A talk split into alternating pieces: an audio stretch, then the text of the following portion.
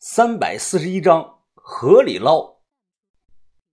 当天下午三点半，哎哎哎，都过来呀！快点快点，给我过来卸车！虫子大声的招呼着。他皮卡车后斗里啊，拉着一辆蓝色的塑料小船。我看这个小船啊，皱皱眉头。怎么怎么这么小啊？就没有大一点的船啊？哎，哥，凑合着用吧。就这啊还是我托了关系才搞过来的。哎呀，这是你要的吸铁石，啊，这个是对讲机，潜水服呢，明天就能到。这个蓝色的塑料小船呢，就是当年武湾西岭湖公园里的船，五块钱可以玩半个小时的那种。哎哥，哎，咱咱这是要干啥？这是？哎，你先别说啊，让我猜猜，难道？啊，难道是要用这个大吸铁石去河里吸东西啊？我说虫子，你真聪明，这都被你猜到了。虫子嘴里叼着根华子，嘿嘿一笑，嘿嘿嘿嘿，哥你过奖了，过奖了。主要咱的头脑确实可以啊。哎，哥，现在咱们做什么呀？好，你这啊，仔细听着，你们一个人啊拿上一个对讲机，老宝台你就在堤坝上，老庄。你去那个小山坡上，小轩和阿元啊，你们两个原地待命。虫子，你和我坐着船下水，都明白了没有？啊，啊明白了，明白了。记住啊，都机灵点。不管是谁，一旦发现周围啊有风吹草动和异常的情况，一定要及时的提醒。听到了没有啊？啊，知道了，知道了。找了个地势相对平缓的地方，将这个小船拖下水。随后，我和虫子划着船，慢慢的驶向了深水区。十块吸铁石绑上绳子，船头绑了三个，船尾绑了三个，我手上拿了一个。到了这个指定的水域后，我直接将吸铁石扑通一声就抛到了水中。感觉手中的这个绳子啊沉到了底了。哎，划船向西边走。随着我的一声令下，虫子立即是卖力的划船。哎，停停停！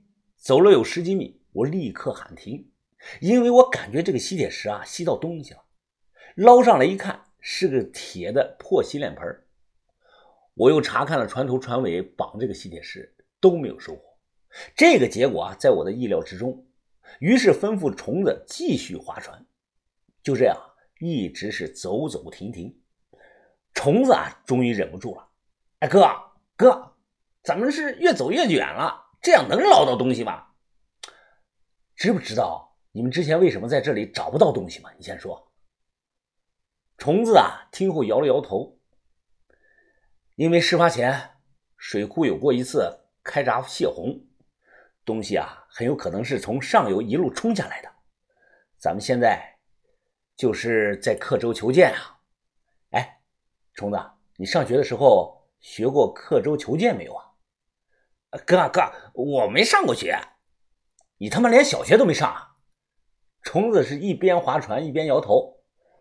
哎，学历实在是不对等啊，我没办法和他沟通解释。有的东西啊，你就要主动去想、去思考、去琢磨历史背后的原因。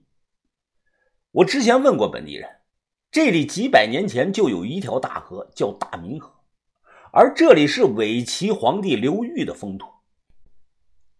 根据史书确切描述的记载，刘裕设置组织了三百名淘沙官。他在盗挖了北宋帝陵后，先回到了自己的大本营阜城。随后不久，他又将大量的金银财宝主动的送往了北方。送到哪儿呢？当然是送到了北方了，孝敬给扶持他当上皇帝的大金国，讨好金人去了。如果大明河几百年前就是条运河，那走水路去往金国这个办法就是不二之选。换做我，我也会这么干，因为相比于马匹运输，在当时的条件限制下，这样呢更省人力物力。虫子卖力的划着桨，我站在这个小船的船头上，注视着偌大的水库，心中不禁在想啊，九百年前也是在这条河上。会不会有几条大船经过呢？而其中一艘船因为某种原因漏水了，导致船上的货物来不及转运，最后整条船就沉到了水底。那自然而然的，船上装的东西也就沉到了水底。再往后，山河变迁，河床改道，水位上涨，直到九百年后的今天，因为一次大泄洪，最终让一些东西浮出了水面。别觉得不可能啊，这是非常有可能的。以当时的条件来说，一旦船漏水了，几乎是没有任何办法补救的，只能眼睁睁的看着大船下沉。而南派的那些人都是啊，靠着寻找水下的文物。富了足足有好几代人。我虽然是北派人，但我觉得啊，南派未来发展的前景比我们北派要好，因为北方的大墓真的是越来越少了，而南方呢，还有非常多沉在水底的沉船、古墓、遗址等等还没有找到。又划了有几十米，小船停下，我让虫子啊看这个船头的绳子。虫子将这个吸铁石从水里拉出来一看，他突然惊呼了起来：“哎，哥哥哥，我靠！哥，你快来看看，这怎么有个大铁片子呀？大铁片子！”我过去一看，发现原来是一枚饼子铁钱，厚度非常的厚。正常的这个铁钱的厚度在一点五左右，而这个玩意儿呢，最起码有四公分厚。从这个吸铁石上抠下来，稍微的一擦水锈。前文字就露了出来，勉强能认出来是“咸平元宝”。这是北宋时期主要在南方流通的饼子铁钱，这个玩意儿不多见，可能就四川啊多那么一点。由于铸造的工艺差，所以价值不高，大概能值个两百块钱左右吧。随后我们就在这片水域啊用吸铁石打捞。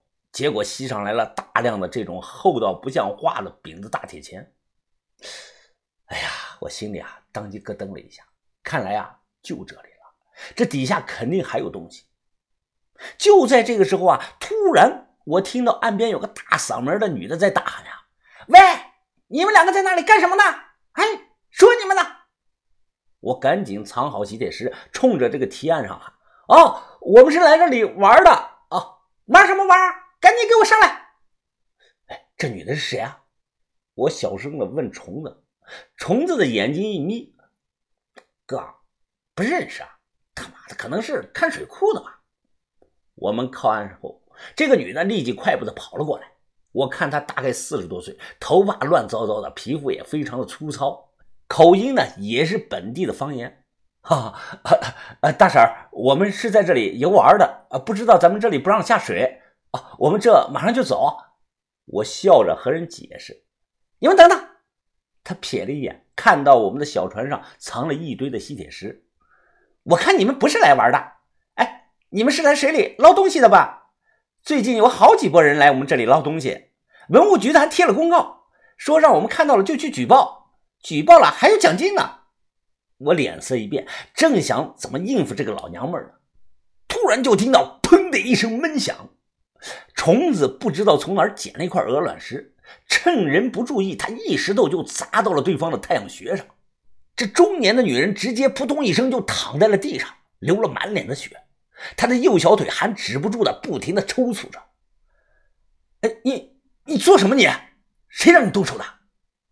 虫子手里还举着沾满了血的石头，他撇了撇嘴：“哥哥哥，他都发现我了，还说要去举报的，那我不弄死他呀？”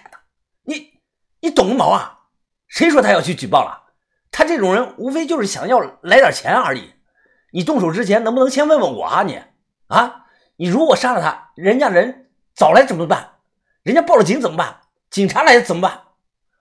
哦，虫子哦了一声啊，他蹲下去看了看这个中年女人，随后他高高的扬起了手中的石头，猛地朝这个女人的脸上梆梆梆来，猛猛的砸了下去。